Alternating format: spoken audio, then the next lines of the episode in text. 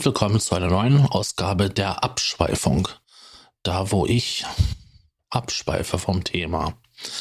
Ich hatte mir jetzt mal ein Thema rausgesucht, was mich in der letzten Zeit mehr oder weniger doch ähm, zur Verzweiflung gebracht hat, denn es ging um meine häusliche Versorgung, um ja, nicht um die pflegerische Versorgung, sondern um die hauswirtschaftliche Versorgung, die jetzt während der Corona-Pandemie ähm, so ziemlich runtergefahren wurde und zwar ganz genau auf Null. Das mag jetzt für den einen oder anderen so sein, oh, ist ja nicht schlimm. Ähm, du halt selber. Jetzt ist das so, ich habe Pflegegrad 4. Das ist somit das Höchste. Also wenn man jetzt noch äh, Pflegegrad 5 hat, dann ist man so ziemlich kompott. Das ist dann so Härtefallregelung.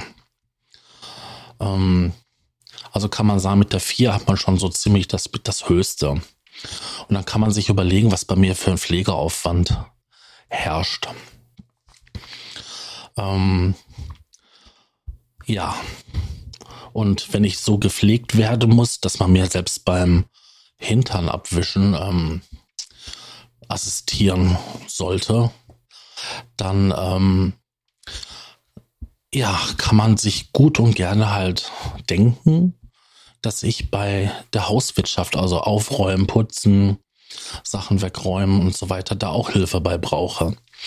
Jetzt gibt es natürlich die Möglichkeit, dass man möglichst wenig Dreck macht und möglichst wenig Umordnung macht. Dann hat man da weniger Probleme mit.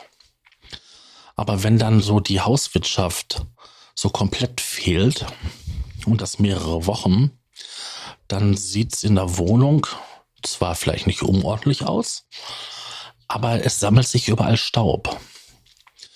Und ich kann nur eins sagen, wenn etwas auf dem Boden liegt, dann bleibt es da erstmal liegen. Und ähm, so ist es auch mit dem Staub in der Wohnung. Der bleibt dann auch erstmal liegen. Jetzt kann man ja hingehen und dafür Sorge tragen, dass man halt möglichst wenig Staubquellen hat. Aber spätestens im Schlafzimmer, da wo regelmäßig Betten aus, ausgeschüttelt werden und gemacht wird, das staubt das normal. Ich selber staube auch. Und ähm, ja, so dass sich halt überall ein bisschen Staub bildet. Jetzt möchte ich gerne mal so von dieser Zeit berichten, wo es halt keine Hauswirtschaft gab. Ähm, ohne die Unterstützung und Hilfe meiner Familie wäre hier gar nichts gelaufen. Also, ja, meine Mutter ist dann halt vorbeigekommen und hat mir den Staubsauger geschwingt oder auch mal ein bisschen Staub geputzt. Ähm, meine Schwester hat das auch getan. Und das ist ja jetzt nicht so nur so, dass meine Schwester ja auch selber Probleme hatte. Ähm, sie hat zwei Kinder, beziehungsweise da war sie auch noch schwanger gewesen. Und jemand, der ähm, in den letzten Tagen schwanger ist, weiß ganz genau, dass das nicht unbedingt einfach ist, ähm, sich dann halt so zu bewegen. Also hat überwiegend alles meine Mutter gemacht. Und äh, das hat mir auch schon so ein bisschen, ja, so einen bitteren Beigeschmack gehabt. Ähm, meine Freundin ist runtergekommen, also ich führe eine Fernbeziehung und ähm, sie kommt aus einem Saarland und ähm, ist dann halt mehrere Wochen hier geblieben und hat natürlich auch was getan, zum Beispiel so das Einkaufen. Das hätte dann nämlich auch noch meiner Mutter machen können. Und ähm, so konnte ich die Zeit irgendwie halbwegs überbrücken. Natürlich war es da mal so gewesen, dass halt mal ein bisschen mehr Staub auf der Fensterbank war oder ähm, ja mal ein bisschen länger die Wäsche gehangen hat. Weil ich kann es nicht und wenn meine Freundin halt nicht da war, dann ähm, ja, war das halt so. Oder ich habe sie abgehangen, aber ich kriege es dann halt nicht ganz oben im Schrank verstaut, da ich ähm, je nach Tagesform auf einen Rollstuhl angewiesen bin innerhalb der Wohnung. Und wenn es mir dann halt so nicht gut geht, dass ich aufstehen kann, dann sitze ich halt im Rollstuhl und habe meine Sachen so im Schrank, dass ich da nicht drankomme. Das sind ja jetzt alles Sachen, wo man ganz genau weiß, ja gut, das ist ja jetzt nicht für immer. Aber dennoch ist das so, das belastet natürlich einen.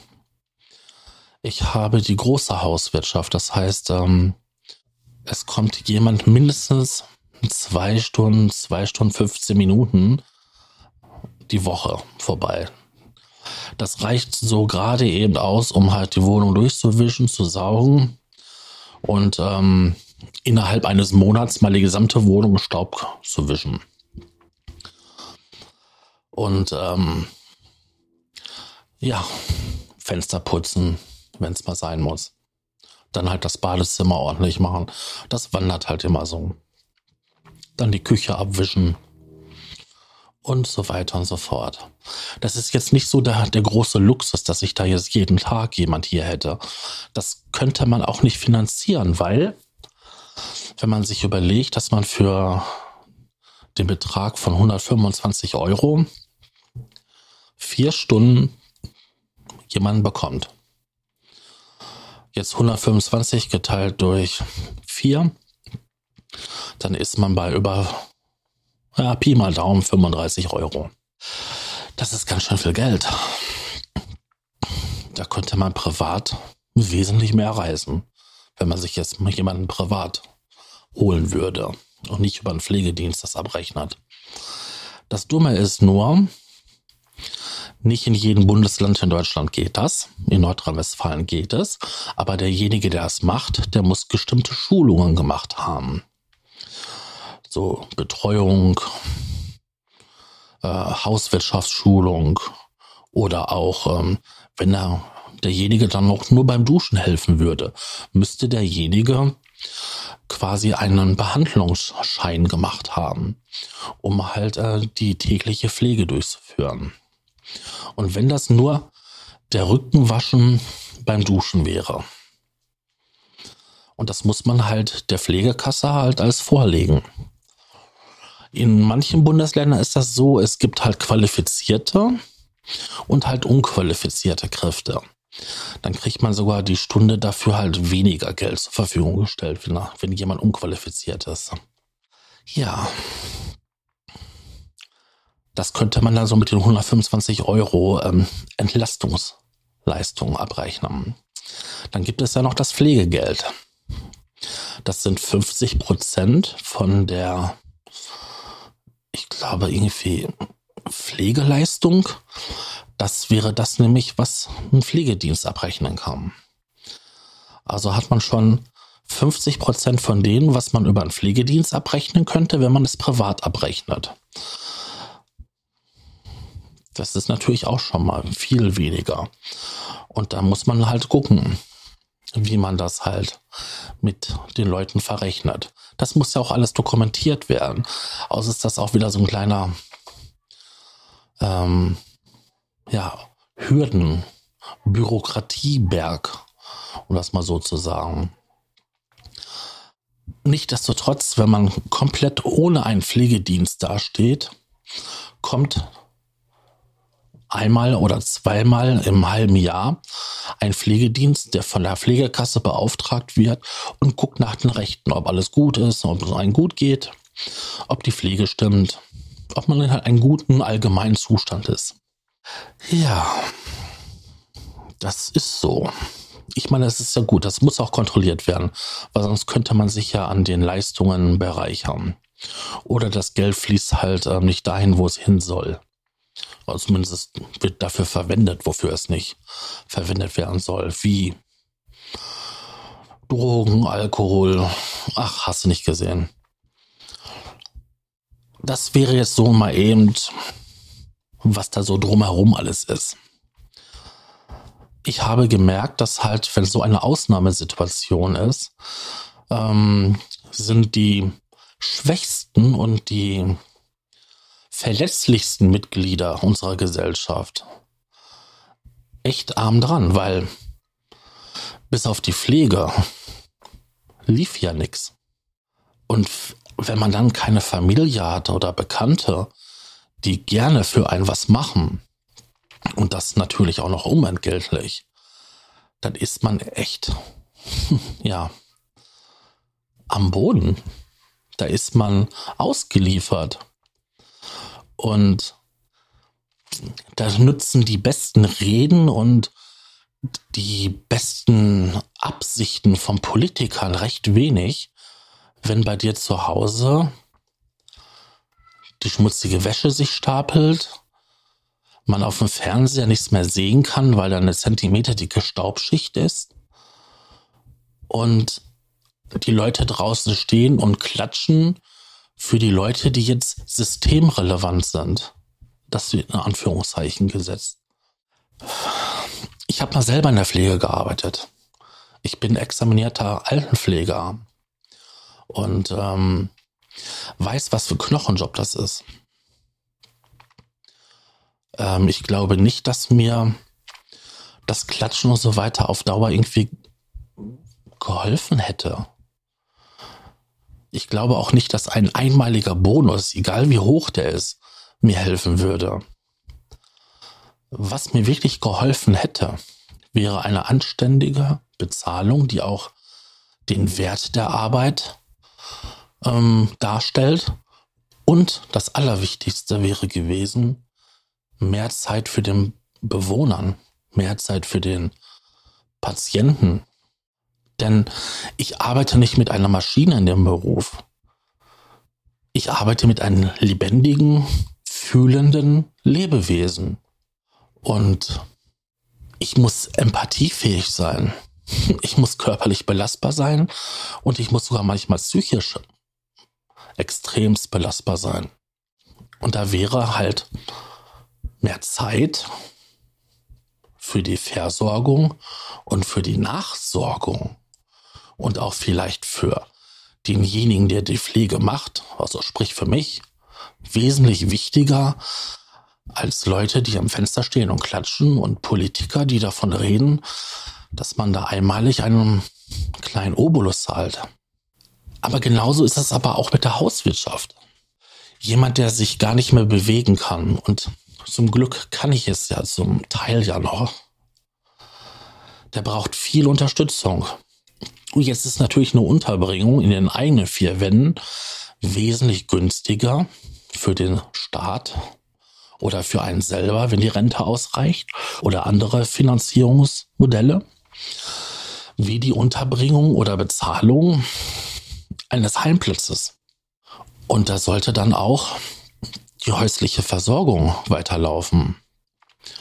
Aber da ja keiner wissen konnte, wie jetzt die Situation ist und vor allen Dingen, wie das ausgeht, hat man halt solche Dienstleistungen heruntergefahren.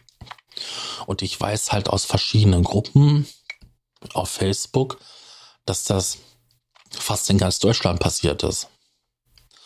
Und auch selbst jetzt ist das noch so, dass halt ähm, es eine Anweisung vom Pflegedienst gibt, sobald ein positiv bestätigter, bestätigter Corona-Fall in der Hauswirtschaft ist, wird die Hauswirtschaft wieder heruntergefahren. Und dann habe ich wieder das gleiche Problem, dass mir keiner die Wohnung macht. Und ich rede ja nicht davon, dass bei mir wer weiß was gemacht werden muss. Ich habe eine Spülmaschine, die packe ich selber. Da sitze ich einfach vor. Die mache ich auch selber leer. Ich koche mein eigenes Essen. Ich brauche nur Hilfe beim Einkaufen und beim Sauberhalten der Wohnung. Nicht, weil ich es so nicht könnte, sondern weil ich es körperlich nicht kann. Ja, das waren wirklich verdammt harte Wochen für mich. Und ohne die Unterstützung meiner Familie, das sagte ich ja vorhin, wäre da gar nichts gelaufen. Das ist ja das Traurige daran. Wir haben so viele tolle Möglichkeiten hier in Deutschland und wir sind eigentlich so ein reiches Land. Aber da braucht nur eine so